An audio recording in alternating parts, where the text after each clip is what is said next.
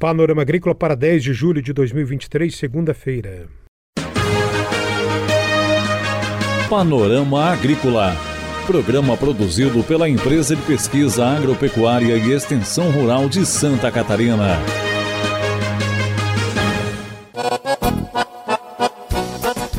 Olá, este é o Panorama Agrícola de 10 de julho, segunda-feira de lua minguante.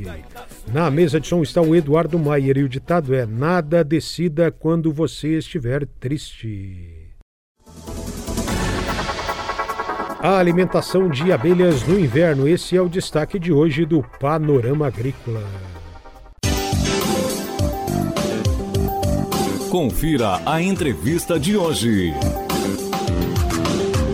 O engenheiro agrônomo Aquila Schneider, de Bom Jardim da Serra, que coordena o trabalho de apicultura no Planalto Serrano, é o entrevistado de hoje do Panorama Agrícola. Ele fala sobre a alimentação das abelhas no inverno. Importante salientar que agora é um período muito crítico para a apicultura, né? No sentido de que o inverno chegou e precisamos dar uma atenção especial para nossas abelhas. Então, qual é a dica de hoje, né? Então, primeiramente, nossas colmeias, elas ah, têm um espaço interno que é ocupado pelas abelhas, porém, como a população diminui muito, nesse período, esse espaço fica muito grande. Então, vamos imaginar uma sala grande, onde que tem poucas pessoas. Se eu dividir essa sala ao meio, e botar essas pessoas só numa das metades, vai ficar mais quentinho, né? E nas abelhas é a mesma coisa. Então, a primeira coisa que eu devo fazer é tentar diminuir o espaço interno da colmeia nesse inverno, né? Uh, então, eu vou usar entretampas, vou usar uh, alguns materiais como o poncho, o saco de ráfia, né? Com um orifício no meio para que as abelhas possam acessar a parte de cima, que são as melgueiras, né? Então eu isolo o ninho das melgueiras com essa entretampa ou com esse poncho, né? Outro fato é que entra muito ar gelado, muito vento pelo alvado. Então é muito importante eu reduzir esse alvado. Existe um alvado invertido também, que ele, ele fica uh, impedindo a entrada de ar na colmeia, uh, de frente, e as abelhas acessam como se elas fossem pular um muro, mas elas não pulam, porque elas já estão voando, né? Então isso chama-se alvado invertido. Ou o redutor de alvado normal, que seria um, um pedaço de madeira, né?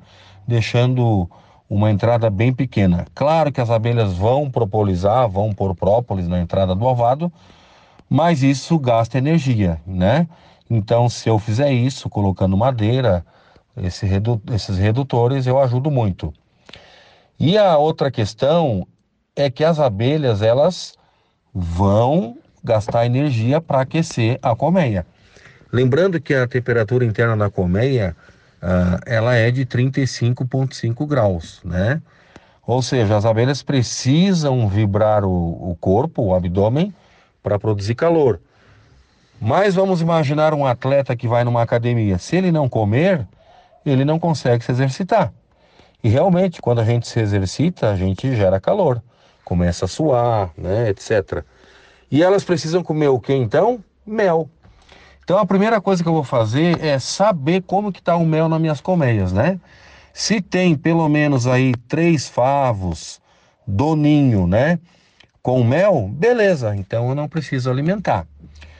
Mas se tiver já só um favo, meio favo, eu entro com xarope. Xarope de açúcar, então a gente utiliza o açúcar VHP, de preferência, ou açúcar cristal, para alimentar essas abelhas. Na forma de xarope, né? Para qualquer tipo de colmeia, então vou usar uma diluição de 1 kg, 2 kg de açúcar para 1 litro a 1 litro e meio de água, né? Eu vou aquecer isso, ah, levantou fervura, desligo, deixo esfriar e coloco em alimentadores. Existem vários tipos de alimentadores, né? Alimentadores de cobertura, né? Alimentadores que eu posso colocar no alvado, tipo Borman, né? Hoje existe é, no Mercado Livre né, alimentadores de plástico, né? Ah, muito fáceis de encaixar essas garrafinhas de 600 ml de refrigerante. Com esse xarope, elas vão consumir, vão guardar no favo esse xarope e vão se alimentar para poder manter a colmeia aquecida. Outra questão é dar o açúcar puro. Então, nesses alimentadores de cobertura, eu posso colocar o açúcar ali, sem problema nenhum. Mas isso só serve para colmeias médias a fortes, porque elas precisam buscar água para diluir esse, esse açúcar, né? Aquila explica quando entrar com o bife proteico. E mais para o final do inverno, metade do inverno ali, 40 dias a 60 dias antes da primeira floração, né? Eu já posso começar a fornecer proteína. Primeiro eu vou olhar se tem pólen, que é a proteína das abelhas, né? Nos favos, que elas vão tirar das flores e colocar nos favos. E se tiver pouco pólen, então eu vou fornecer um alimento proteico, né? Ah, chamado por muitos de bife, né? o bife ou pasta proteica, e ela é uma receita muito simples, né? Que vão, vão alguns ingredientes, dentre eles o próprio xarope ou mel, né? Ah, o próprio açúcar puro de cristal ou VHP. Lembrando que o açúcar VHP é um açúcar comprado em casas de apicultura, né? Ele vem da indústria sucro-alcooleira, é um açúcar ah, mais puro, né? No caso, não recebeu tanto processo químico. Ah, eu vou acrescentar também um pouquinho de própolis para não, fer não fermentar esse, essa pasta, né, essa massa. Ah, vou colocar também um pouquinho de sal, um, po um pouquinho de óleo de cozinha, farinha de soja texturizada, né, quase um pó, e levedura de cerveja também, que é um pó, né. Todos esses ingredientes, né, uh, são encontrados com facilidade, alguns em supermercado e outros em casas de produtos apícolas.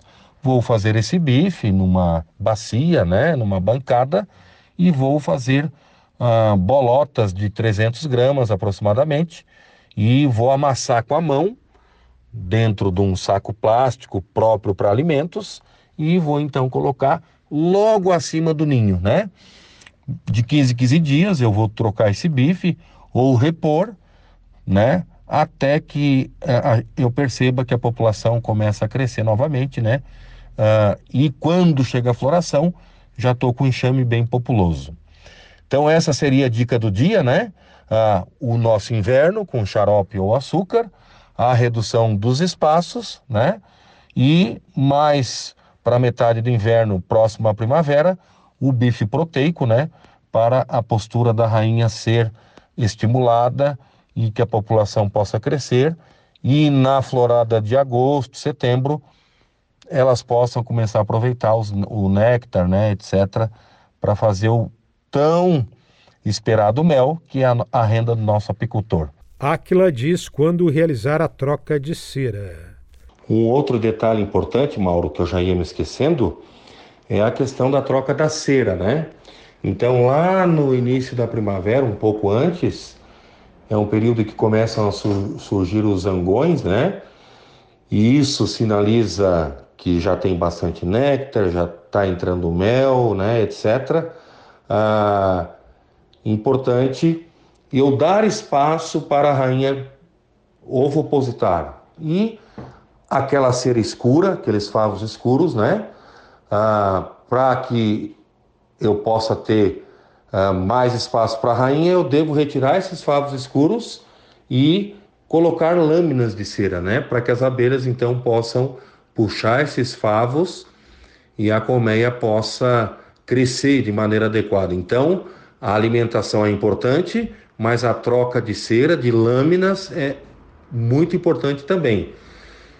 E mais explicações o, nosso apicultor pode encontrar através do site né, apps online da Ipagre, Ipagre Cirã, né, onde lá você encontra vários boletins, vários ah, ah, textos né, e, e artigos ah, explicando tudo isso que a gente conversou. Obrigado mais uma vez, Mauro. Grande abraço. Essa é a entrevista de hoje aqui do Panorama Agrícola com Akla Schneider, coordenador da área de apicultura da IPAGRE no Planalto Serrano. Panorama Agrícola. Programa produzido pela Empresa de Pesquisa Agropecuária e Extensão Rural de Santa Catarina.